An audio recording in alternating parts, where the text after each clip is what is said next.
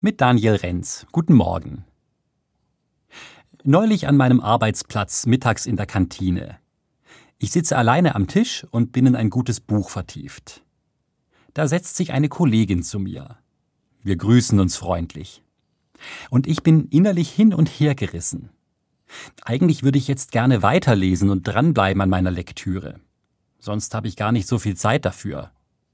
Aber ist das nicht unhöflich, wenn ich so gar nicht eingehe auf meine Kollegin? Was für einen Eindruck macht das? Soll ich also lieber ein Gespräch beginnen? Erwartet sie das vielleicht auch? In diese Situation gerate ich immer wieder mal. Auch in der S-Bahn lese ich gerne, und dann kommt jemand, den ich kenne, oder spricht mich sogar an. Im Wartezimmer beim Arzt ist es mir auch schon passiert.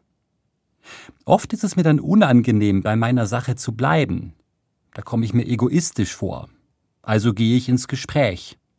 Das kann dann auch gut laufen. Aber trotzdem bleibt ein Gefühl von Unzufriedenheit, weil ich sozusagen nachgegeben habe und nicht getan habe, was ich eigentlich will. An diesem einen Mittag in der Kantine habe ich es bewusst anders gemacht. Nach unserem Gruß habe ich nochmal freundlich gelächelt und mich wieder deutlich meinem Buch zugewandt. Zuerst war das irgendwie komisch.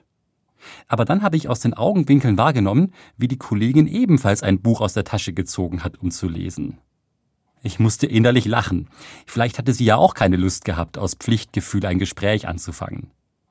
Sicher eine Viertelstunde lang haben wir dann für uns gegessen und gelesen und waren doch irgendwie in Verbindung dabei.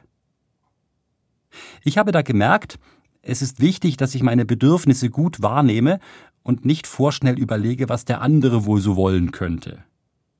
Auch in Beziehungen kann das wichtig sein, in der Familie oder im Freundeskreis.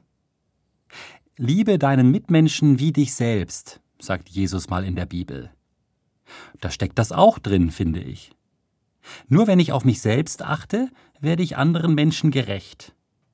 Manchmal möchte ich eben gern etwas für mich machen und nicht pflichtschuldig für andere da sein. Ich muss mich auch um mich selbst kümmern, darauf achten, was mir im Moment gut tut. Nur so kann ich dann auch ganz für andere da sein, wenn es darauf ankommt. Wie geht das Ihnen so? Wann wollen Sie ganz beim anderen sein und wo ist es Ihnen wichtig, auf sich selbst zu achten? Daniel Renz, Heilbronn, Evangelische Kirche.